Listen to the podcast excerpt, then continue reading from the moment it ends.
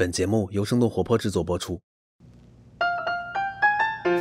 Hello Hello，大家好，欢迎大家收听我们今天的泡腾 VC，我是长得好看了不起，今天又来安利我自己 portfolio 的 吃喝玩乐投资人默默。我是特别喜欢循环经济、喜欢幻想的 Ted。嗯，让我来隆重邀请一下我们今天的重磅嘉宾，就是我们节目终于邀请到了一位流量明星，流量明星 第一位，不是我老板吗？哎呀，真是不好意思了。嗯，大家好，我是 Nora，我就是你们可能在网上会刷到过那个 Nora 脱口秀演员。然后今天呢，我的身份啊是侄儿的合伙人。然后今天我也把我的合伙人小伙伴带过来了，大家给他点面子吧。虽然大家不认识他，但没关系的，来鼓掌，来来来来来。所以你是谁？你这个介绍我要吐血了。我 对，大家好，我是直二的创始人祝泰尼奇，呃，也可以叫我祝尼或者是 Austin 都可以。祝你跟我们背景很像，他也是一个先在投资机构工作了一段时间，然后自己做跳入了一个自己很看好的创业赛道的这么一个 CEO。然后 Nora 小姐姐跟我们也有点像，她也是一个很标准的斜杠青年。哎，她平时呢在直二上班，但大部分时间我猜在忙做自己的节目。等一下，等一下，等一下，等一下，跟我们也一样，因为我猜你的老板也觉得你平时工作都不做的，今天在录节目。我想说这个男主播好会套近乎，哇后面情商这真的是有点令人担忧。今天今天 什么那个？就是我们今天这一期到底是一个什么节目？就是大家可以在下面留言呢、如果希望我替代男主播的话，可以扣个一哦。你这么会的吗？就是肯定是来之前看过我们冒离神离，就是非常了解我们现在这个现状。你们都冒离了，还需要？对，嗯，好吧，就是男主播，你今天稍微 behave 一点好吗？没事，我我可以跟他换，我挺想去直啊，非常好。哇，现在哇真的欢迎加入，真的好流行，直二的合伙人好，流行男男女女啊，真的是。对哎，我对们这这次就不输了。对对对对，太太快了，太快了，太快了，对对对，太快了，对对对，啊，我们收一收。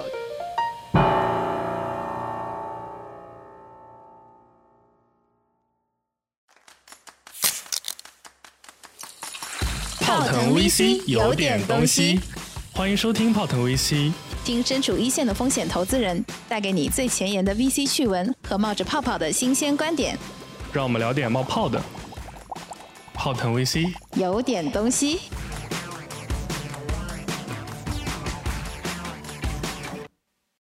所以今天其实非常开心，因为相信大家之前在我们的节目里面也有多多少少听我们安利过直啊这一家公司。然后呢，它不仅是非常切合现在我们说的碳中和、碳循环呃循环经济的这个主题的 又红又专的一家就是二手奢侈品公司。然后呢，又除此之外，红又专。又红又专 我第一，次听到这个形容词形容我们，真的是，嗯，好，对，感恩感恩。嗯，对，就是。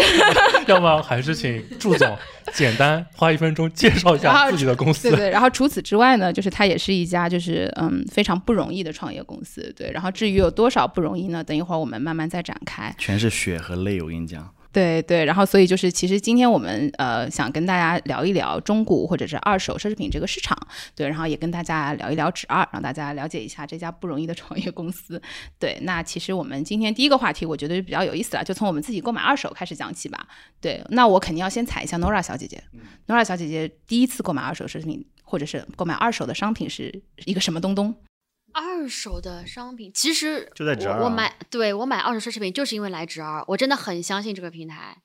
大家可能现场看不到，但是我们的祝总真的是个非常老实，然后非常拼的一个人。他今天坐下来老实，是什么鬼啊？连门卡都没摘掉，就是知道吗？就是 还真是。像古代的时候这种爱因斯坦，哎呀，今天我忘了吃饭了，哎呀，我吃了块手表，这是什么样子？其实我也很喜欢戴工牌，我觉得挺有挺有那个归属感的。就是这是你们挺有归属？感。我其实呃，男生就是读书的那个时候啊，其实我读书那个时候还是流行那个自己装机，然后但装就是装组装台式机，但组装台式机一个很大问题就是，其实一手的 CPU 和显卡，即使你是散买的也挺贵的，所以当时其实是流行是买二手的三 C 产品的，或主要其实就是二手的电脑配吧。我好像好像现在因为比特币流行之后，很多矿机其实多多少少也是转到很多手的，所以那个时候呢，其实就是第一次接触二手，但那个时候还是很原始的，可能在论坛里面或者怎么怎么样。然后慢慢的就是就是转转闲鱼这样的流那个循环流通的平台出现了，再到慢慢的，其实大部分甚至支付宝里，就大部分的流量的或聚合型的 Super App，其实就是超级 APP 都有这样的功能。然后这就可能是就是慢慢进入到公众视野之后的这个二手吧。所以祝总是，哎，我先先问一下你吧，对，先问为什么现在要显得跟他很疏离的样子？你们刚刚可不是这个样子就是还现在一口一句祝总，他都哎坐你身上，你还想怎么样？所以安妮，安妮，安妮，安妮，安妮是怎么想到要做这个创业呢？嗯，对我我第一次听别人这么说我。对 Austin，嗯嗯啊，都可以。对，因为我老婆，呃对我老婆跟我结婚之前，她就是一个买买买的重度用户，然后她买非常非常多东西。然后呢，我们不是结婚了吗？然后结婚后的男人就懂的，我就鼓励她，我说你要不要卖一点东西，然后再买啊、因为在我跟他这个呃谈恋爱，然后我们这个结婚之后，我发现女生如果要有卖的这个想法，一定是为了买。所以嗯卖和断舍离没有半毛钱关系。他其实为了更好的买，然后没有负罪感的买，觉得自己省了点钱，打了个八折。更聪明的买。啊 对对对对。然后在我说他说你怎么又买东西的时候，他说我已经卖了两个了，无话可说无。话可说。对嗯对。嗯所以我鼓励他卖，然后卖的过程中，我发现没有什么特别好的渠道，然后又很很麻烦，因为很多渠道要自己拍呀、自己写呀、跟人聊天啊，啊、又觉得不靠谱。呃我们那时候还拿了一些东西去我们家门口那个呃线下的二手店，让人家估价，那个店走进去你就觉得自己要被是待宰的羔羊。是线下回收的那种店，对对对对对他就会给你一个非常非常低的价格，然后就你走进去那个环境，然后再跟他的交流，然后你把这个包往他他那个玻璃柜台上一放，他给你报出一个价格，你觉得完蛋了，就被宰了。就是一进去就恐怕会有一种一定会被低估的感觉吧，就是那种有些互联网公司面试，就是当你进去之后，那个那个局势你就知道，估计要要要原价打八折了，大概就这样。从这个二手店把包又拿回来之后，我就跟他说：“哎，要不我来帮你做一个这样的平台。哇，就是狗粮。对，要么我这个话题先就是稍微打住，我先讲一下我的这个二手经历好了。对，默默默默默也是，就是因为想买所以才卖的嘛，是不是，其实我一开始我一开始是买，然后我买的原因非常简单，因因为为有钱，不是因为我没有耳洞。然后就是，其实中古是有很多耳夹的，但现在很多大牌是没有耳夹这个产品的。然后我一开始纯粹是因为真的是有需要，因为我很喜欢，然后我就只能去找中古的产品。对，当然现在因为有纸二了，所以现在都在纸二上买。但以前都可能是旅行的时候，比如说特别是去日本的时候，其实有很多还不错的中古店。而且日本人因为他非常仔细用东西，所以他的那个状况也都还蛮好的。就你在日本的中古店是跟日日籍的员工是怎么样沟通？用英语吗？还是哦，他们都会中文的。然后，对对对，而且就是他们因为接待真的很多中国游客，然后而且日本的那个二手体系因为做的非常的完善，就是它的价格不会太夸张、太花边。就国内的很多的那个中古店，我现在也去看，其实价差非常大，特别是不同区域的时候，它其实价格非常不透明嘛，对对，因为二手奢侈品大家都知道是一个一款一价的东西，而且有很多比如说翻新过呀，然后或者是其实也会有一些真假真假掺杂的问题。所以像陈总们其实撑起了中古线下这么一个业态。你跟谁什么都不熟呀？这个桌上 你要不也叫我杨总吧？这个你都今天是怎么回事，孙总？其实其实我有点想锤祝总一拳，我不知道哦你让我吗锤嘛？锤嘛，这个故事创业初心是不 OK 的。现在太多的创业品公司问他为什么要创业，他都说因为我跟我太太结婚之后，比如说这个牙膏觉得不够好，那个什么丝巾不够好，这个方便面觉得不够好，所以我毅然决然哦，大部分是美妆公司，所以我为了太太为爱付出，毅然决然做一个全世界最好的产品。所以这个故事其实跟你的真的还挺像的。就是说祝你的故事也是二手的。啊，明白明白。就就只想问，就是嗯，你爱过一个人吗？我 我！如果你真正的爱过一个人的话，我想就是想为他做什么，想给他整个世界，可能真的不是一件特别夸张的事情。嗯，哇，我们今天这期节目的走向，我觉得就是我觉得我确实可以退出一段时间，让你跟默默搭档一下。我觉得有句话叫“一山不容二虎”，我觉得你们两个今天因为有我在，所以就是就重拳出击。放不开，放不对，开。不是他，就是就一直一起打我。等到我们不在，只有他们的一个角色，我真的很难想象这个节目的走向。就是，所以就是你在这个节目是非常重要的一个位置。buffer 是一个对吸引战力、战火。是一个调和剂。刚刚那个问题，我可不可以可以删掉好了？我觉得 OK 啊 OK 啊，我都 OK 啊。可是你没有正面回答我。哎呦，这段通通会被剪进去的。我我觉得就是我老婆这个呃鼓励她卖这件事情，确实是一个一开始的动机。我那时候觉得中国人在买买买已经买了这么多年了，对吧？淘宝、京东、唯品会，大家都在买，买了这么多年之后，然后呢，就没有人去思考然后呢这件事情。而有一件事情是确定的，就是这么多大家购买完了的东西，它不可能凭空就消失了，它一定要以某种形式流转起来。但是我也不知道什么是最好的形式，但是我就觉得这是一个非常确定性高的事儿。再加上对吧，我老婆，我也不知道我老婆会不会听这一期哈，她一定会的，我会发给她。就因为爱的力量啊，加上这个我我自己觉得这是一个确定性的事儿，我我我希望我能够 make a difference 吧。其实我今天有一个问题特别想问 Nora，因为 Nora 毕竟是上我们节目的第一位女明星嘛。对，因为这几年其实我们自己看侄二的成长，就是我觉得目前国内会有这么多年轻人会对中古也好，或者对二手也好，就是重燃了一些热情。很大程度上是因为很多的偶像，然后包括很多的明星都开始成为中古的安利机嘛。比如说虞书欣，对吧？星星子，然后还有那个什么王鸥呀，然后还有很多女明星。最近什么姐姐，像什么沈梦辰呀，什么很多人对他们都会去一些中古店打卡。对，这个就是因为 Nora 毕竟是女明星之一嘛。对，就是 你现在这么捧我，是因为你男主播在踩我是吗？你想平衡一下是吗？对对对，就是想了解一下，比如说就是为什么会觉得女明星会扎堆的？哎，他们会去买一些中国的产品。这件事情 Nora 非常有发言权，因为她买任何东西都跟我说，嗯，我就想跟别人不一样。这么啊，算了，我不说了，你说。不敢，不敢，这么女明星是吧？嗯，不好意思，我先把我刀收一收，刚刚太明显了。嗯，就我也很想真的成为一个女明星，这样我也就不用白天打工了。但是啊，这 个 就可以真的买买买。但是我从小到大买东西就喜欢跟别人不一样。举个例子说。我以前去国外旅游的时候买东西，如果说别人跟我讲说啊这个衣服就是很适合你，我是不会买的。但如果他说这是最后一件了，我很有可能会说啊那我就忍不了了，我就得买。然后嗯买那个就是奢侈品也是这样子的。然后祝你一直很喜欢我讲这个故事，其实我也是在纸纸上买的第一个包包，就是个 Chanel 的一个中古包。然后当时因为它长得就是是一个 mini 嘛，它其实长得跟别的 Chanel 包其实很像，只不过材质不一样，是缎面的。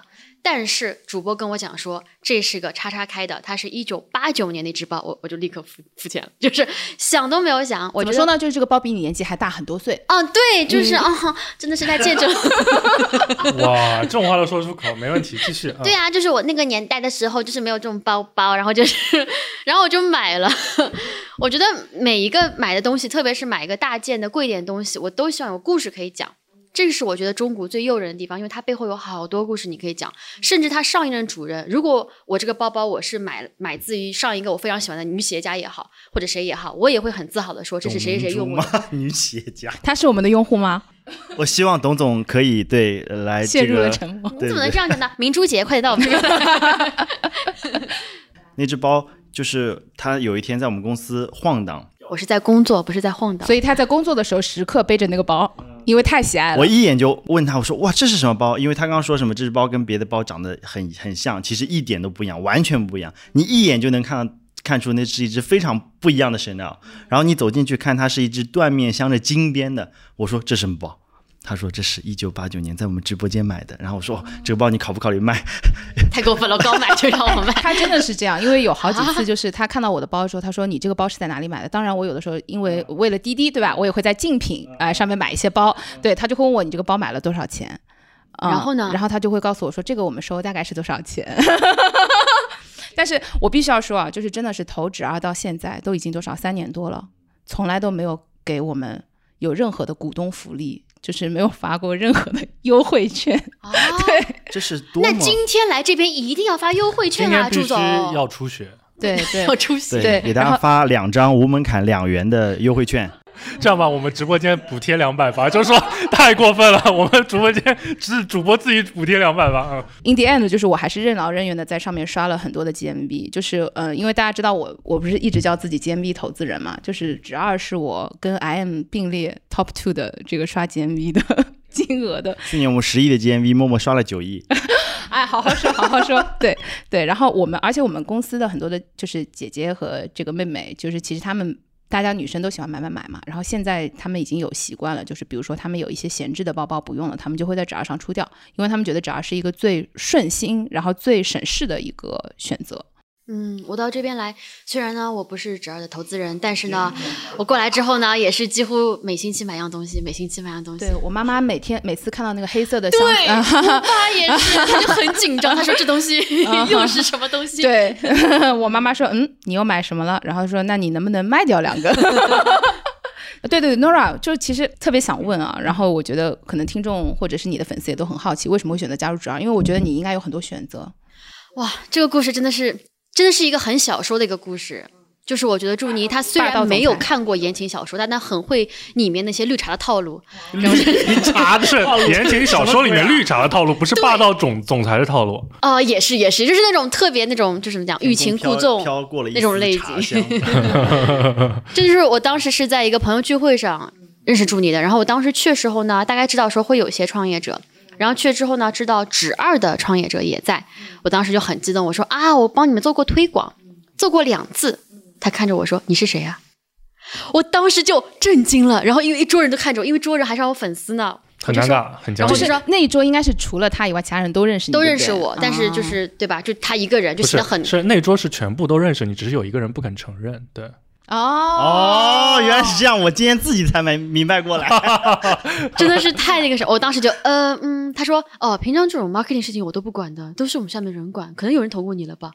然后就这样子，然后就嗯，嗯，成功引起了你的注意。我当时就嗯，可以可以可以。然后呢，第二天这个人发我微信了，他说：“听说你考虑第三天啊，第三天，原来你是安排好的，不是三天是一个很关键的节点，上过课的感觉，听上去啊。还有这种心机在里面。我跟你讲，祝你老婆当心点。然后呢，他就是若干天后就给我发条微信，他说前两天你说你在考虑换个职业。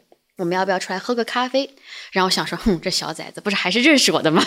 然后我就出去见他了。我说啊，那所以你是想利用就是我 KOL 的这么一个身份，然后帮公司做品牌吗？他说想以后投广告就不用再付钱了。我本来是这么以为的，哦想做个代言人对吧？他说哦，不是的，我到现在都不是很知道你是谁，但我就单纯觉得那天你在饭桌上的感觉很适合做品牌，等一下，等一下，祝你已经过了三天了，然后你没有做过一丝功课，你就去 pitch 人家，几乎没有，这个属于脱口秀演员的添油加醋了。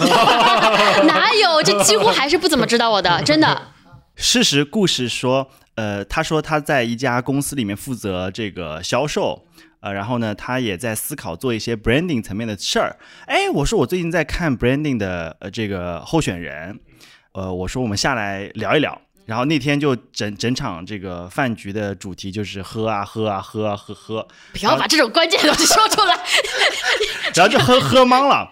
但是呢，那天喝的是茶。对，那就是那天整场他在这个聚会上的感受，让我觉得他是一个非常有 branding sense 的人。是酒后感觉还是酒前就已经感觉？你问的蛮低调的我嘛，对，也觉得我其实挺想知道的啊。因为你通常也是这种套路。原来是这样可能可能是喝懵了之后的错觉吧，哎反正，正 anyway，好奇问问，当时你其实是想招一个这个岗位的合伙人吗？还是其实只想招一个中层？说实话，哦，中层吧，陷入了良久的沉默。没有没有想过所谓的合伙人层面。指二一直是我跟我另外一位合伙人丽丽，就是我们一一直都是我们两个人在在所谓的合伙人的这个层面。那 Nora 用什么征服了你？Branding 的 sense，呃，对他 branding sense 我觉得挺强的，然后本身我觉得这个他有脱口秀演员把一个 storytelling 这个把一个很好的故事讲清楚，然后提炼出这个故事中心思想的能力非常强啊。然后呢，她本身也是女生，她的粉丝也大部分是高知呃目标用户就是像我这样的对，像默默一样的女性。然后我就说，哎，考虑一下吧。嗯，对我也要讲一个真实的故事，就是我其实是比可能比比祝你早知道 Nora 帮侄儿做过那个商务的，因为我们公司有很多 Nora 的粉丝。对，就因为可能我们的同事们也比较喜欢 Nora 这样人设的，哦，谢谢谢谢谢谢，终于有人知道我是谁了，哇，真的是太了不起了。没有，然后那天，然后那天是我们的一个，就是因为大家都会抢票嘛，因为你们小程序的票其实挺难抢的。然后我们有一个，呃，现在他已经不在我们公司，他在另外一个基金了。对我们有一个财务小哥哥，然后他有一天很兴奋的跟我说，他说我抢到票了。然后于是他真的是从杭州来了上海专门看你的演出。对，然后有一天，因为我已经抖音卸载了，其实卸载很久了，然后他发消息给我，是一条你的视频，这个视频上面截出来图就是一个 A P P 叫指二，对，他说哇，他说 Nora 接了指二的商务，然后当时觉得说哇，指二有钱了，居然请得起 Nora 了，对对，然后所以后来有那次就是祝你跟我讲的时候，然后我超兴奋的，对，因为我觉得你的人设就是你给人的感觉，然后包括就是可能喜欢你的用户本身就代表了一种取向，好好珍惜好吗？太感动了，真的是太感动了。嗯反正那天祝你呀、是没看出来有多认识我啊。那个，你们有没有看过言情小说里面霸道总裁对绿茶说：“不是你的美美貌征服了我，是你的善良征服了我，就是这种感觉，哎你知道吗？就是某位成功的企业家也说，就是某某某是一个善良的女生，对吧？就是不知其不知美。对，好好收啊，对，收收收。你已经把祝总提到了刘总的高度了。不不不不不，高不可攀，高不可攀。对对对，加油加油加油！对高不可攀对对，其实我自己有一个问题还蛮好奇的，就是本来想留在后面问的，我就先问一下吧。就是你觉得为什么在这个时间点你还会想出来做二奢这件事情？因为其实，在我们出道前，更早之前已经有过一大波公司尝试过，然后并没有特别尝试成功嘛。我觉得就运气吧。啊，凡尔赛啊，不不，真的就是呃，因为我当时正好那个时间点，我特别想做一些自己的事儿。因为反正以前我做投资，我总觉得拿着别人的钱，投着别人的公司，对，就是我我觉得我我我没有归属感做一些跟跟这个事儿不一样的。那个时间点正好，我刚才说了，我老婆的那个动机啊、促使我去思考这件事儿。我觉得这是一个确定性，在未来一定会发生的，一定会有一个商业模式去解决这个买买买之后然后呢这个问题。问题，再流通的问题。对，再流通的问题啊。嗯然后我自己也做了一些功课啊，然后因为这个去去拜访了一些那时候的公司，什么四库啊，对，但是其实说实话，在流通的领域，其实即使是女性主力的品类，可选择的品类也很多，比如说服装啊，也对吧？二手啊，还有其他其实很多。当时怎么有很选择？多人还尝试彩妆护肤，也有对，也有也有，嗯而且那个时候其实最流行的应该是就是共享就是衣服的，还有母婴的那些产品，其实也挺多的。怎么选出这个品类的？我们一开始只二刚刚开始做的时候，其实我们是做服装的，哦，做女装品类的买断，嗯、二手交易啊、非常像服装品类的多抓鱼。对，那时候为什么选服装品类，是因为我自己给我自己设了几个要求，在切品类的时候，一个是卖家的痛点最痛。嗯，就你问每个女生，就说啊，你家里什么东西最多，你就想出掉，她基本上都跟你说衣服。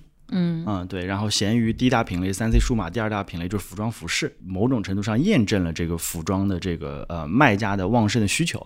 第三个呢，我希望因为二手那时候处于一个萌芽期啊、那既然是买卖，它一定涉及到了这个销售。销售，我希望客单价相对来说低一点，用户的门槛就会比较低。那很多品类当中，我觉得服装的呃这个客单价相对来说是偏低的。因素加在一起说，那我们就我就说我们先干服装吧。干了服装干了一年多，我发现这个事儿特别跑不通。原因在于，一个是我们中间要做很多自己的工作，比方说我们要筛选，我们要做消毒，我们要拍照，我们要清洗。我们那时候每件衣服都干洗，确实衣服比书这种东西还是太很难去做这些事情。对对对，它没有那么标准化。对，那那时候就是，呃，我中间要做很多事儿，所以我需要我有很多成本。但是呢，服装的客单价太低了啊，这是一。第二个呢是收衣服收到最后，我们发现我们变成一个垃圾堆，就用户天然职业就是我把我不要的，啊，给你但是我们的商业模式本质是我不是我要的是你的精品的东西啊，精品东西才有二次销售的意义。就是它的残值才有被处理的意义。是的，对，所以商业模式这个 UE 模型跑不了，然后加上我觉得呃这个悖论，我我们后来就开始做转型。啊，然后那时候我就一个人去了一趟旧金山，见了一下那个 The Real Real 和 ThreadUp 的创始人，啊，然后我们再逐步的说啊，原来做二手交易客单价是一件非常重要的事儿啊，那你要跟卖家长期站在一起，买断模型是呃很难的，因为买断的本质是压价赚差价。卖家也会把你当做一个比价的工具，因为他每次都会问你说你收多少钱，你告诉他三千八，然后隔壁的人家说三千这个九，他就马上卖给隔壁人家了，他跟你是没有粘性的。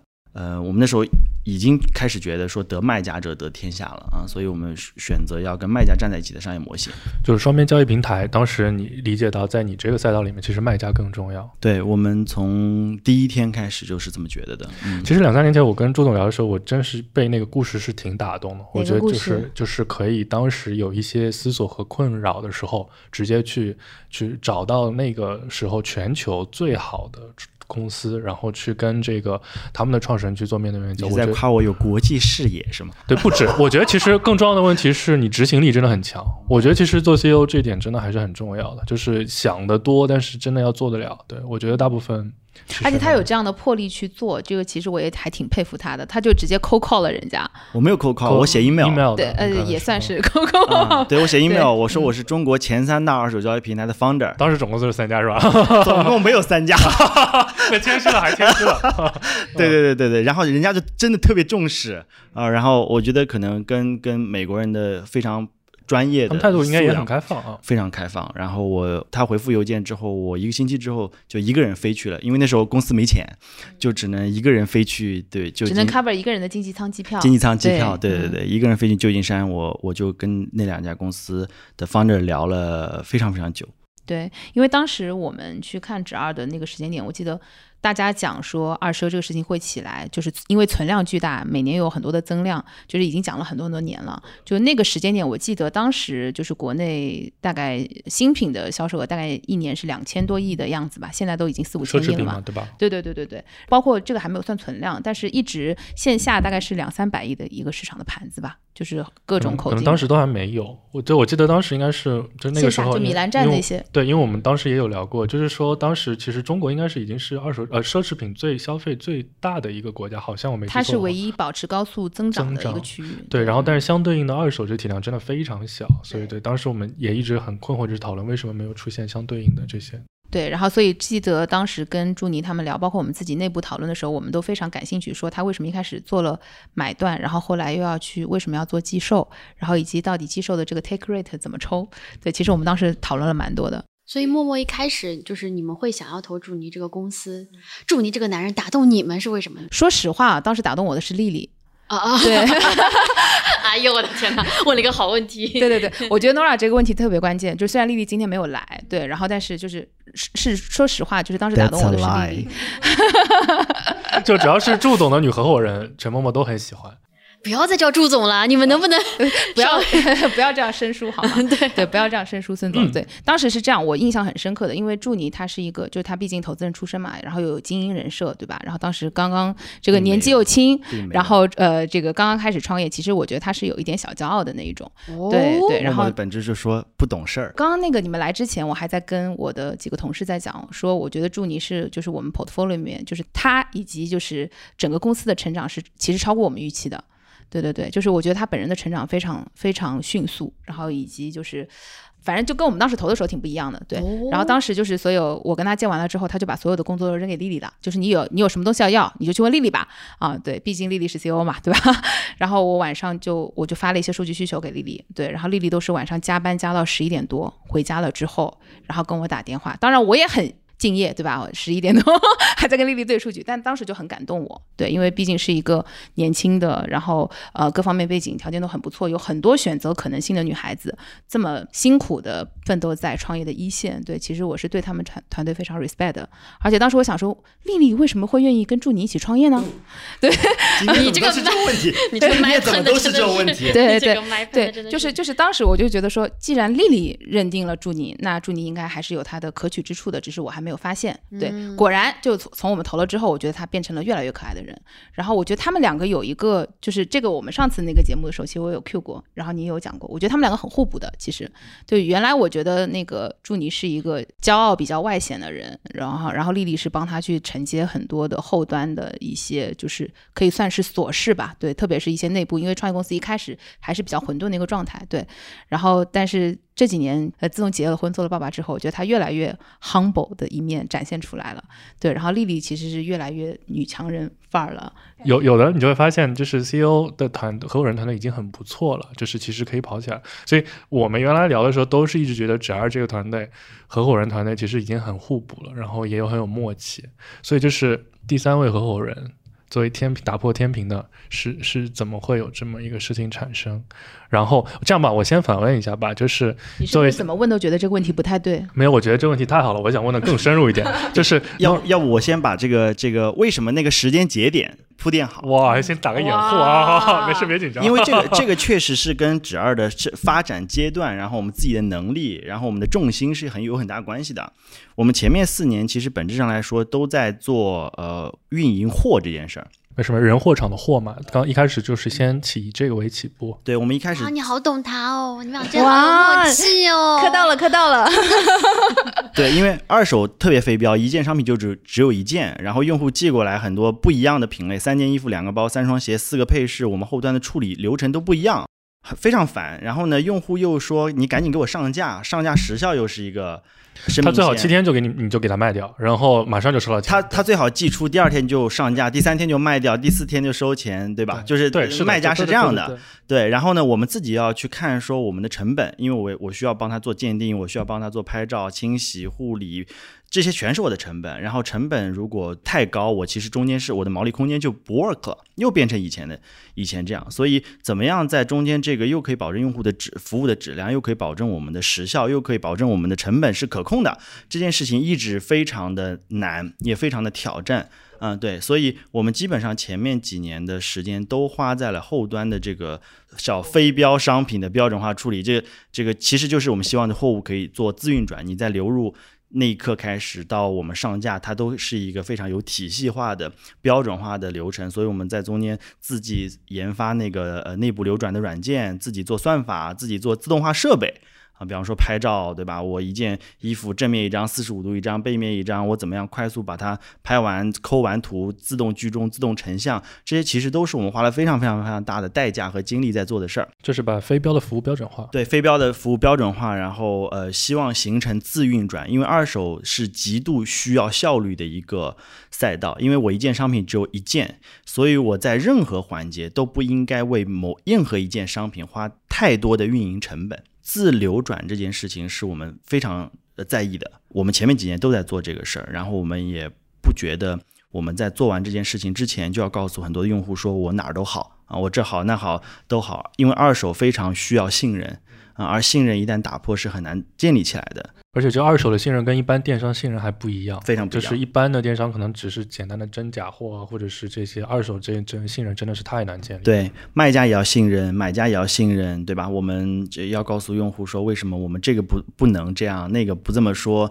这个东西的成色为什么我们只能规定九成新？这些其实是需要长期信任的，在信信任的地基搭完之前，我觉得没有资格去告诉用户说你你赶紧来来这个大规模的使用我们。嗯，对所以之前我们有个很 suffer 的点，就是每一轮他要融资或者是他有什么动作的时候，我们问朱妮你们要不要去 PR，朱妮就说嗯不了不了，我们先。把自己的事情做做好，对，然后但是呢，你从数据上来看，就会发现它的用户的留存和复买复卖的比例特别的高。你们是算月留存还是季留存还是？呃，我们看我我自己是看这样的，一个是看三十天，嗯呃第二个是看一年，嗯、第三个是看三年，啊、长再看长期。所以在我们这个运营货的能力没有搭建完成之前，我觉得呃没有资格去跟用户讲说你赶紧来用我们。对，那我觉得在那个时间点，我跟 Nora 这个接触的那个时间点，正好是我们内部自我评估，就觉得说我们的履单能力已经足够强了，我们已经完全可以形成自运转。我们那时候已经可以做到了所有商品上架是七十二小时以内，啊、然后十天卖掉一半的货的能力啊、我觉得哎，这时候可以去做品牌声量的事儿了。那恭喜 Nora 小姐姐在这个时间点加入了。来得早不如来得巧，我觉得一切都是冥冥中注定的，真的。你们知道我们公司的品牌日是二月二十二号吗？那这是很二的一个日子，嗯哼，因为他是我们 CEO 的生生日，然后我跟祝妮认识的那一天是二月二号，所以我？真的吗？真的吗？我对，都不知道。是那一天。祝你跟投资人讲那些故事，他在 pitch 你加入的时候讲过吗？什么？他就跟我讲，他嗯，他真的是跟我讲说，他看中了我的业务能力，他不知道我的名气。这句话深深打动了我。就这么多年来，大家只看我的美貌，从来没有人看过，没有，就是就真的是因为这个道理。我觉得他是一个很愿意去挑战的人，然后他可能已经在内部开了几次策略会，就是有关于 当如何天拿下 Nora？对，嗯，反正真的是蛮打动，而且我觉得，嗯，虽然祝妮那默默说他刚认识的时候有点小骄傲，但我跟他接触一开始的时候，我觉得祝宁是个非常真的是个质朴诚恳的人，对，他让就是人很有信任感刚刚你。们来之前，他也是哦这样说 TED 的，哎，对吧这个？真的是，啊是他说 TED 真的是我有点，哎呀，你们这遇人不淑啊，那个，这个叫英雄惜英雄。哇哦，呃，哎，其实我还蛮感兴趣的，就是因为咱们也做了蛮长时间了嘛，就有没有一些比较有特点的，或者是有没有一些比较代表性的用户的小故事，可以给我们分享几个的？有的，就是 Nora 加入我们之后，我们两个人一起做了一加入件事。之前正式入职之前就开始工作了，你这个哇，还真是啊，对对对对，这爆料节目报的啊很不错。对对对不好意思，嗯我现在已经变成了这样的创始人了。对，嗯，对，是这样的，因为 Nora 毕竟来就是主要要帮你来搞会员和用户这件事情嘛，对不对啊？然后所以对我们两个就筛选了，我们包括我们现在要求自己每个月都要跟呃一部分用户面对面的聊聊天，就说你使用你为什么是用直二，你使用直二有什么需要给我们吐槽的点，大概是诸如此类的这个话题，我每个月都在跟用户面对面，在面对面的过程中，我有几个非常深的感受，就是第一，我们的用户质量真的是非常高。对，我不知道是因为我们数据分析师筛选的这个这个逻辑问题，还是什么。我们见面的其实都是，比方说 VC 的什么，一句话形容就是都像默默这样，又有外貌，又有内在，然后又有气质，然后又又是 Nora 的粉丝，哦，对，对，这真的是嗯嗯很，就用户质量非常高，因为你跟他们交流的时候，就会发现他们的谈吐和他们沟通的思路是非常清楚的，这是一。第二个是我发现他们都特别站在直二的角度思考问题，他们经常说因为，他们觉得你做的不够好。嗯，是是是是，对。然后他们经常会跟我说：“你们今年是不是提佣金了？”我说是。他说：“我觉得你的佣金提的非常好，但是他是用户啊，我提佣金对他来说其实是他付额外的成本。”他说：“我觉得你们这种服务型的平台一定要把佣金提上去，而忠诚的用户不会因为你提佣金而离开你，反而会觉得说啊，只要你把这个佣金的利润更好的来服务卖家，他们是认可的，他们是非常认可的，他们也是非常支持和欢迎的。上次的线下用户见面会，然后我们那时候就说啊，这个他们说介绍一下直二，对吧？然后我们的用户就说啊，直二赶紧上市啊，啊、我的律所可以 cover 你们的上市的这个呃税务啊，对，什么中中伦律所，对吧？他们是做税务最强的一家，然后另外一个是会计师啊，然后另外都是女企业家啊，说我能帮你们做这块，我能帮你们做那块啊，我觉得这这样的用户质量和这样的用户思维和视角，对我来说是一件让我觉得很骄傲的事儿。哎，我补一个很好奇的问题，就是在没有直二之前，他们用什么，或者是说他们现在还在在用什么？非常好的问题，我我们的用户大部分在用纸儿之前是没有接触过二手交易这件事儿的。就是他可能以前也觉得麻烦，或者是呃，为什么我觉得在二手这个二手交易的创业者在时间点上很微妙？因为你做早了也是死，做晚了也是没机会。嗯，对，就是早早期二手是我一直跟我们团队说，三板斧捐灾区给保姆扔垃圾，早期对二手是这样的。那闲鱼的诞生就告诉大家，二手可以按件卖了。啊、一件一件，但是你要拍呀、写呀、跟你聊天，聊了不前成一定卖得掉吨。卖的嘛，呃，对，就是或者有一个人来你们家收，说这个五十，那个二百，就是大概是这样的，对吧？好，然后随着我们这样的服务型的平台的诞生，大家知道哦，原来二手现在已经可以变成了说我只要告诉他我要买什么，其他事儿他都帮我解决掉了。这个程度了，所以我觉得我们把我自己我们理解成为基础设施。当然，我觉得基础设施拆分开来看，你需要物流支持，对吧？你早期可能顺丰都没有办法逆向去你们家拿，你就没有办法很很方便的卖，嗯，对吧？那中间的我们所谓的所谓的算法的介入、自动化设备的介入，包括现在直播也是一种基础设施。就这些基础设施在没有发展到那个阶段的时候，对于创业者的难度是成倍的。对，我觉得呃，所以我刚才说是呃，因为运气啊、我我不是客套，是真的是踩在那个时间点上了。而且这种特殊品类，因为它会需要一定的信任基础和信任门槛，所以它一般跟了你，除非你做错事情，不然它也不会走。对我们用户的迁移的，从后台看的比例是比较低的，所以我们最长的用户已经跟了我们有五年。五年。对我们上次线下聚会的那个用户，他说他注册的时候是二零一六年的四月份，我说我我们的 app 二零一六年一月份才上线，对，那天那个就是和他姐姐一起来的，对，那个那个小姑娘说呀，对，你们一开始只卖衣服，然后后来开始卖包，然后他说我人生第一个 LV，人生第一个 Chanel，人生第一个爱马仕都是在这儿买的。所以明显起量的那个，就是明显业务就是感觉起飞的那个时间点是什么？一一九年的时候，二零年的时候。因为早早些年基数低嘛，啊，所以年增速都比较快啊，所以我们基本上一年大概是嗯、呃三倍左右的，嗯，基本上是这样啊。所以你感觉就是在基础，因为刚刚你提基础设施层面嘛，你觉得就是真正的很大的对咱们影响很大、利好的改变是什么因素？直播算吗？直播算，呃疫情也算。直播就是典型的，我觉得是需求侧拉动供给侧。直播的诞生可以让全国各地的用户在同一时间看到这件商品最真实的成色，主播他也可以跟他聊天，说哎，你能不能背上身试试看？我一米六五啊，如果你也一米六五的话，我看看合不合适？哎，你重不重？这个东西能不能放手机？所以以前他通过图文没有办法解决掉的问题，他都可以通过直播来去解决。其实就有点像是那种。小拍卖行的感觉，就是本来在线下传统的可能就是要层层问价，比如说我在一个 A 城市的一个中古店，那他在 B 城市的一个买家可能要经过三层五层才能真正寻到价格，再链路返回来。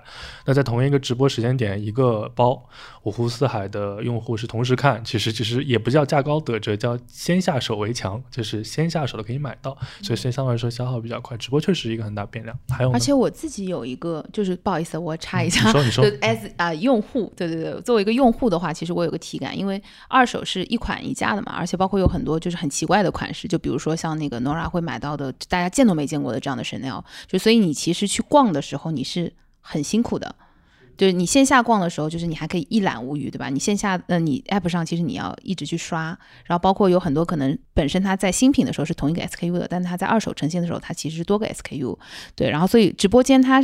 还承担了一个买手的角色，我觉得就是他帮助你去发现一些奇怪的东西。就是在图文的那个介质下，其实二手包的这个展示反而效率也不比线下高。你的意思是吧？对，因为你要一个 piece 一个 piece 的去看，包括有很多可能你看图文，或者是你没有任何的这个交互的情况下，你觉得可能平平无奇的一个产品，哎，它能帮你讲出一些就是你不知道的故事。对，比如像刚刚那二少。这个包的前主人是一个谁谁谁，对吧？或者这个包它背后它的设计背后有一些什么样的故事？我觉得这个都还蛮吸引用户的。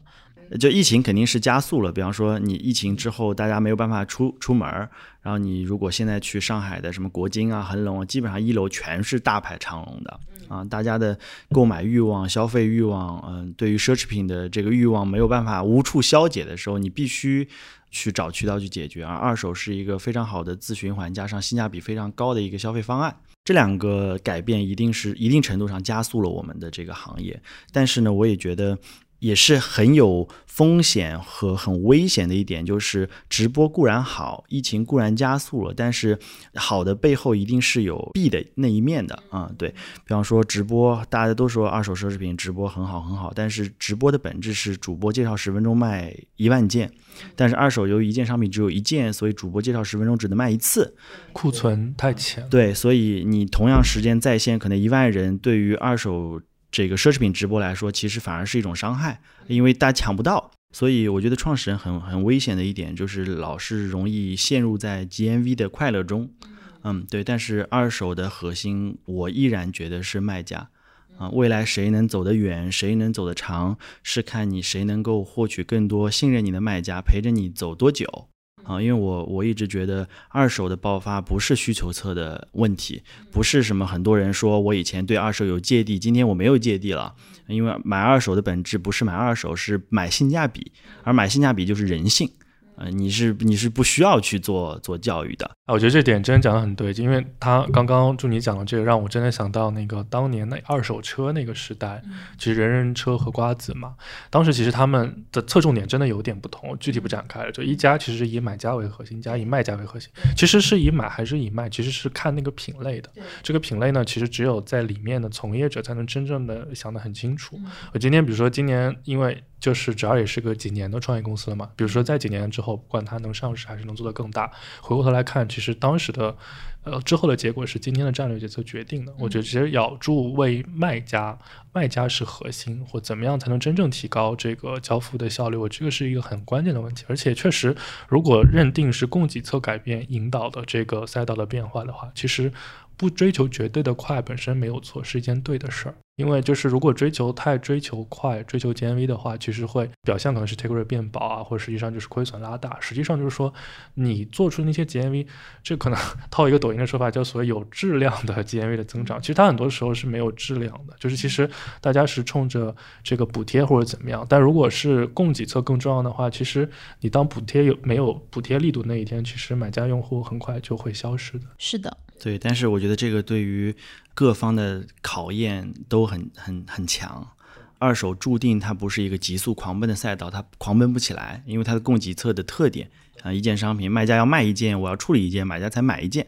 对，嗯，它一定是一个跟时间做朋友的赛道。那跟时间做朋友，要创始人要沉得下来，他身边的投资人对吧，默默 什么意思？要要沉得住气，嗯，然后你还要面临很多的这个诱惑的 say no，因为我我一直觉得二手的核心壁垒，包括我觉得纸二的核心壁垒是有所不为，而不是有所为。我们那个一直跟主播说，不要跟每个用户说每个包都适合他。啊，你要明确跟他讲，这个包不适合他，因为他这个身高可能背这个包不合适啊。我会推荐更适合的包给他。我觉得有所不为是才是建立信任的核心，而建立信任不是一朝一夕的。所以，你知道现在创业的节奏对于一个你你你需要沉下来的公司来说是就你其他说的，其实我都相信，就唯独一点，你说。默默不催你做揭秘，我是不信的。我觉得他肯定是什么意思？就说能做高点吗？对，就肯定是一直就是每次董事会就是不不不，快点。我是一直我是一直鼓励祝你做难而正确的事情，对，要创造长期的。今天什么？今天是张磊专场，就说 对 时间的朋友啊，是这个意思吗？没有，就刚刚他讲那个，就是我的白富美闺蜜，她有一次就是她为什么很喜欢侄儿，是因为她有两呃，她有两次就是在直播间买东西，然后其中有一次是在发货前主播。还是平台的小助手打电话跟他说说这个包包有过补色的痕迹，然后所以就建议他不要拍了。然后当时他想说，我钱都已经付了，而且其实寄过来我也看不出来，而且他已经觉得很便宜。就当时他买的时候，他就觉得这个包为什么这么便宜，一定是可能有过。对对对对对，这是一个运营策略吗？为了拉长 LTV 还是？然后他就真的退了嘛？退了之后他就知心度君子之腹，就是怎么还能说这种话来呢？哎呦我的天哪！对，然后然后他就真的是，而且就是自从那个之后，他就非常喜欢那个主播。对，然后就一直会去看他的直播间。对，然后因为有这个信任，嗯，我们我们之前在跟用户做访谈的时候，然后就有一些用户，他们说两件关于直播是对当时还加刚加入公司，我印象很深刻。有一个人就说，无论我看中了什么包，我都想要调到我喜欢主播那边，让他帮我过一下成色。只要他说没问题，成色我能接受，我就会拍。嗯，这其实就是信任嘛，对吧？信任平台也好，信任主播也好。第二就是有一个用户说，他说。我我刷的太频繁了，我太喜欢看你们这边主播播东西了，以至于我的老公跟我的儿子都能认出主播是谁。我儿子还特别喜欢叉叉叉，觉得他好可爱啊。我说，呃，你儿子几岁？说我儿子八岁，我就 是个很好的可以培养对象。所以这些故事告诉我们的时候，我就觉得说，的确就是其实无论做什么生意，但凡是跟信任有关，最后还是到人身上。那再次恭喜一下诺尔小姐姐了，加入一家这么好的创业哇，你的口气好酸呐！真的，你喜欢的男人没有给你橄榄枝呢。呃，所以说回信任的问题，就是刚刚讲到，其实建立信任很难嘛。那我们现在在做这个真伪的鉴定，还有这个货物的入库出库的时候，我们是像就是要做跟中检做一些深度合作，还是怎么样？就这一块的流程把握，因为刚刚已经有很多标准化行为，能再稍微展开讲一讲。明白。呃货物的信任就分两块，第一个是我们自有鉴定师，嗯嗯，对于自己养了一批的，呃，对我们自己的专业的鉴定师，然后我们鉴定师分品类和分分品级，因为我们不信什么鉴定师什么都能看，他又能看表，又能看包，又能看鞋，这我们是不信的。业界都知道，纸二的成色的评定是最严最严的，嗯，绝对是行业当中最严格的，所以很多人跳脚啊。我们我们一开始很多卖家说，哎，我这么新的包，在你这边居然只有九成新。嗯，然后我们一开始内部也权衡了很久，我们后来还是觉得我们要以我们自己的标准为输出。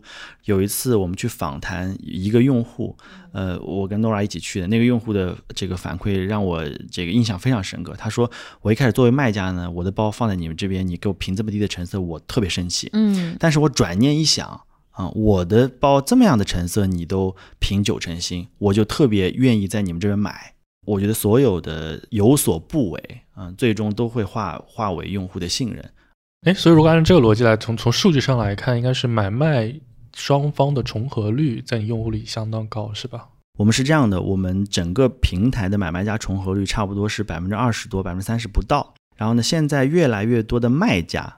开始变成买家了啊，因为我们我们开展了我们的私域私域的寻货业务啊，因为我们卖家在卖完之后，他要升级嘛，他卖一个 LV 的目的一定是买一个 Chanel 或者爱马仕，对，所以呃我们会去帮他匹配相应的货，但是买家转化成卖家，他是需要一定时间的积累的，对，所以呃我们我们的重合度在逐渐的变高，但是最终它一定不会变成一个非常非常高的指标，因为二手平台的特性就是这样子的，这个指标在相对来说已经是很高了。我还有一个问题，就是也是我自己很好奇的，因为其实祝你你也看了很多那个国外的做的比较好的这样的，就是而且时间会比我们做的更久的一些这个呃二手的企业嘛，就美国的，然后包括日本的，之前应该也去跟他们交流过，对，会觉得国内的市场跟他们会有什么不一样吗？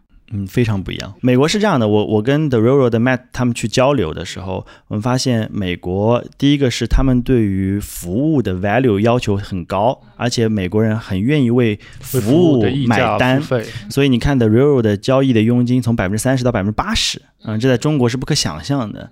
对，所以呃，一个是这这个的区别啊，另外一个是市场的区别。在美国的几家企业最头疼的是它的市场体量太小了，因为美国人用奢侈品本身是非常少数的人。大家如果以前在美国这个上学或者是生活过，你就知道美国人对这个东西其实不讲究。非常接地气，嗯，非常常接地。嗯气。美国人本身就是非常小众的人人用奢侈品，然后你要希期望这群人当中有相当一部分人拿出来卖啊，然后又正好在 The Railroad 上卖。对，然后这是一个漏斗加漏斗加漏斗的问题啊，所以它它其实，而且美国没有这么多的这个 B to B 的这种 vendors，它本身在货源上其实是一个比较受限的一个状态。但是在中国不一样，对吧？中国一年买全球三分之一到一半的奢侈品，去年这个这两年疫情，全球奢侈品全是在下跌，中国逆增长，本身这个存量就决定了你的二手交易平台的天花板嘛。对，所以我觉得这是一个很大的区别。但是呢，我们的劣势就是中国人对于服务的认知，是不是愿意为服务付买单啊？我觉得这件事情是跟美国是有一些差距的。但是我们在路上，所以也感谢我们这些特别优质的用户吧，我觉得他们其实是 appreciate 我们那个服务的价值的，所以他们愿意为此支付更高的佣金嘛。就反向也做了一个用户的筛选。你会不会有点担心，就是如果你把佣金提上来，是反向筛选了用户啊，变相会把用户基数做窄呢？嗯，很多人都问过我这个问题，一个是你的佣金提升会不会把你们做窄，另外一个是你们的品牌，因为我们去年做了品牌的筛检。啊，我们从原来做从快时尚到轻奢到呃奢侈品全做啊，我们做了非常多的品牌优化，我们现在聚焦在中高端的奢侈品大概多少个品牌？啊，我们现在在差不多五千个品牌。五千个品牌已经很多了。嗯，对 对对，对我们我们逐步的在在优化，这品牌它是其实个动态调整的过程，所以呃，很多人说我们会不会越做越窄，但是我们非常清楚，呃，这个一家商业型的公司要从什么点出发，啊、你不能既要又要也要。我们从去年开始，我们的在聚焦品牌之后，我们的客单价提升了将近三倍啊、然后呢，我们的提升佣金呃明显给我们的这个呃模型带来了很好的注意，比方说我们很快就要盈利了啊，这个是我觉得作为一家商业组织要达成它的商业目的，对，而且你作为一家要跟时间赛跑的公司，你不能老是指望对吧？有像陌陌这么的优秀的投资人不断的来支持我们，哇，今天等到现在，对，已经整个晚上就在等这句话。对，那啊差不多了，时间就、啊，欢乐的时光，差不多了。对对，嗯，对，所以呃，我我们我们在做很多有所不为，做了很多聚焦，做了很多专注的过程中，我们发现我们的用户质量不断在提高，我们的复购不断的提高，我们去年的 GMV 百分之八十都是老用户。贡献的，对我们的客单价不断地提高，我们的商业模型不断提高。那我觉得先做好一件事儿啊，然后再去思考说做其他的事儿。所以在这个过程中，其实因为也已经创业到现在有五年的时间了嘛，对，有没有什么，比如说比较后悔的决定，或者有没有什么觉得自己抵抗住了一些诱惑，然后做了一些拿诱惑是什么？对，就比如说有一些可能 easy money 你选择没有去赚啊，或者是之类的。欢迎 Easy Money 来找我哈。嗯、就是我觉得没有什么后悔的，确实是非常痛苦。嗯，你不断的成长，不断的踩坑，不断的试错，然后呃是特别痛苦的。然后一号位你要不断的去打开自己的边界，不打开自己的边界，不打开自己的格局，怎么能吸引到像 Nora 这么优秀的人才？对，我也等了一个晚上，终于等到了。好，哎呀鼓掌。我们都得偿所愿了。对，嗯，而且我们这个行业就是没有先行者，嗯、就是前无古人，这个后有一堆来者。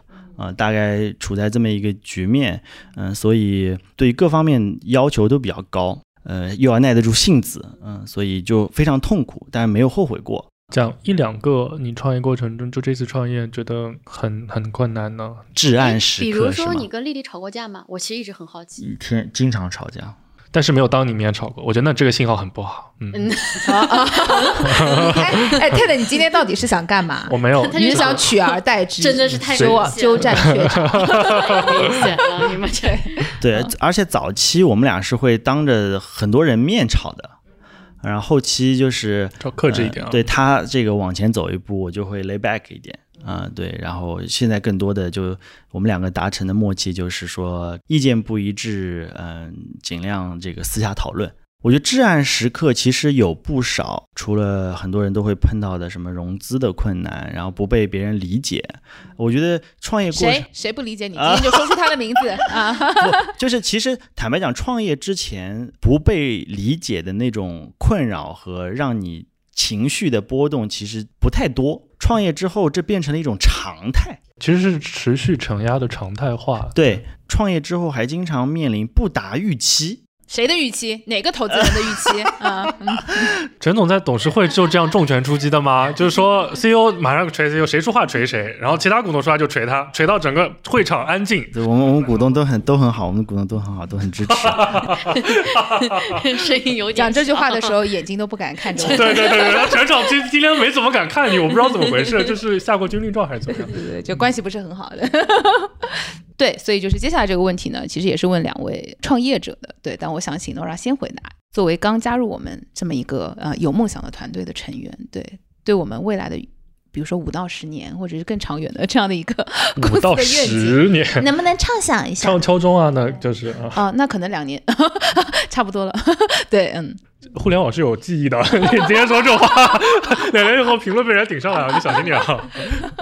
我虽然加入主要的时间还不长，但我认真的觉得我现在合作过的每一位同事都是让我觉得非常靠谱的人。我觉得靠谱是现在真的是个比较高的一个评价了，就是而且我讲话不像助理这样子说什么 TED 很质朴，真是的，就是我觉得我来上我们视频吧，就是你你你做播客是要有动作的，对，确实对，来上我们对，视频刚，刚 Nora 撩了一下头发，还有眼神啊、体态啊，对吧？专业的，嗯嗯，嗯体态这个要收费的。然后呢，就就觉得说真的是很靠谱。然后，而且我觉得就是已经能够把我转化成一个非常高频的一个交易买卖家了，所以我觉得未来非常的看好。而且，其实我觉得我可能跟祝妮。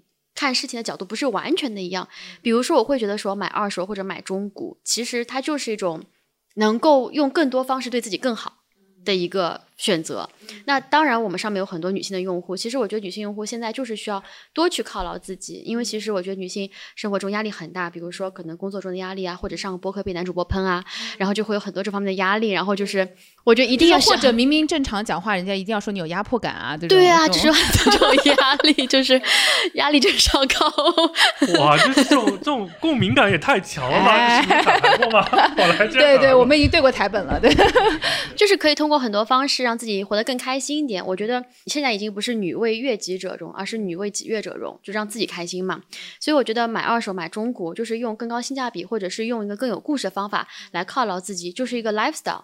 所以我其实如果让我来定的话，我希望五到十年后，只要真的是一个女性对自己好的 lifestyle company，这是我对他的一个想法。当然了，这是我没跟助理说过，所以我就是今天在这边先斩后奏，然后就这句话一说，从供应链公司变成一家生活方式公司，真的，我鸡皮疙瘩又起来了。估值先翻十倍吧，我觉得不止了。我们怎么就变成了一家供应链公司呢？你这期节目有没有在认真听？男主播，你就在想这个简历怎么改的事情。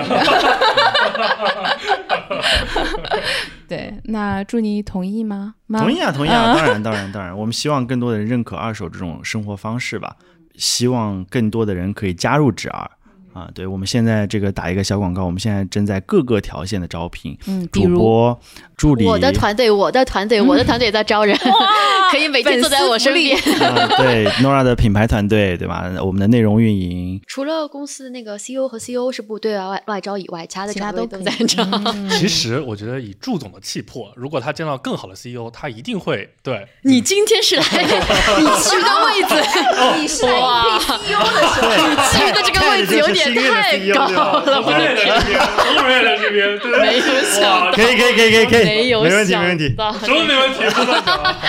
没有想到，哎，对，再讲一下那个咱们就是因为我们这期节目上线的时候应该是六月初的时候，那个时候我们的线下店应该已经开了嘛。没有。呃，还没。快开了，嗯嗯，对，对要不要打个小广告？6月底。对我们第一家线下店在上海的黑石公寓开啊，做我们一家呃希望跟用户近距离接触的场所。你快问一下 TED 知不知道黑石公寓在哪里你？知道黑石公寓在哪里吗？哦，他家就在那边吗？啊，不是吗？黑石公寓在那个复兴西路，上海交响乐团对面啊，它是一个非常有历史文化沉淀的地方。然后为什么我们选择在选择在那边呢？是因为我们觉得希望找一个既时尚。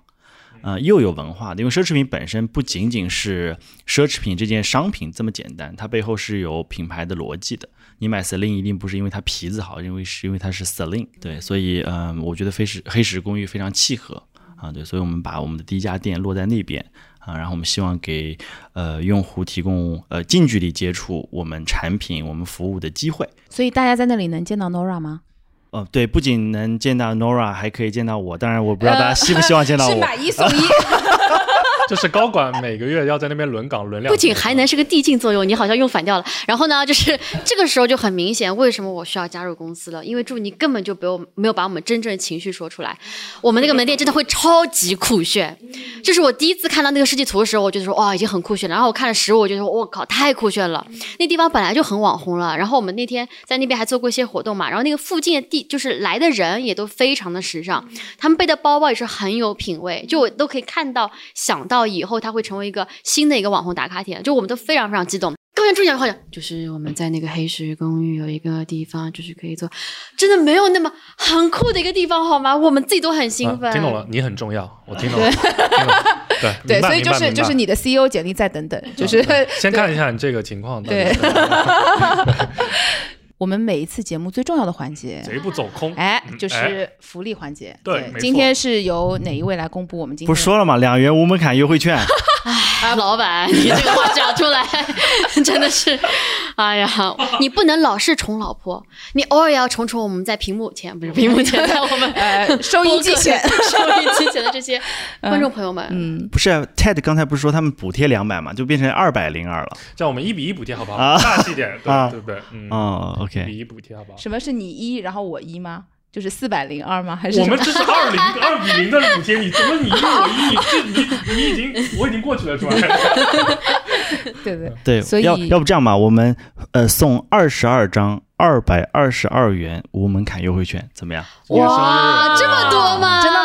真的？吗？一下子就给那么多，你怎么一下子好？可以可以。你这个，哎，你这个就是有报备过吗？就是因为这个预算是 这个预算是从 Nora 这里出的，对吧？对 对，哎，这是多少钱？哦哦哦哦哦哦，四千块钱。就就嗯，就 CEO 自掏腰包。没事，陈总今天帮你表一个态，就是说你如果批不下来这个预算，他自己出，好支持一下自己的 portfolio 好。，那我们就送二十二张，两万两千张。等一下，等一下，等一下。等一下，等一下，这些真的都会被剪进去。好好说，就是二十二张二百二十二元的无门门槛槛优惠券，无门槛真的是个嗯，对，非常大的一个诱惑。对，我的天！哪你不要看着我，我跟你讲，这个东西我不胃口。那谢谢两位尖尖部创始人了。对啊，好啊，对啊，谢谢谢谢谢谢。默默所。以本期我们还是要给他们留一点就是互动的问题的，对，就是我们其实还蛮鼓励说，如果已经在直二有过一些购买体验的小伙伴，可以在评论区跟我们互动一下，聊聊你们的体感，特别是如果觉得他们有什么做的不好的地方，啊，这种留言被翻牌的几率会比较大一点。啊啊，对，对毕竟我们是一个由投资人主持的节目，对，然后另外的话，如果没有体验过的小伙伴，比如说你们对中古市场，然后或者是对于一些呃你们喜欢的明星在使用中古产品有什么呃有趣的观点的话呢，也欢迎跟我们多互动一下。然后如果有 Nora 的粉丝的话，哎，被翻牌的几率也会更高。哦，对应该是这场全是 Nora 的粉丝 留言的，那就算了，认了认了。可以可以可以可以啊，大家也可以去那个就是一键三连。我们的 app 里面找到，其实祝你也好，我也好，还有陈丽就是我们的另外一个合伙人好，我们都在上面有页面，你可以从我们卖东西上面看到我们的时尚品味哦。啊、这是那祝你的那一页应该没有什么粉丝 忽略忽略忽略，我那一列可是全部已售哦。是自己买的自产自销，是 是自己买的吗？啊，对对，让是是他爸买的，没有没有。没有我觉得其实今天默默是不是还应该表扬一下我？因为我全场一个竞品都没有提过。你要提什么呢？我的天，现在这个时，候，现在就关掉。好，那就这样吧，拜拜拜拜拜拜拜拜拜拜。哎，你要让我提吗？竞品啊啊，不用啊，那就这样吧，拜拜拜拜拜拜拜拜拜对，今天非常拜拜谢谢。拜拜拜。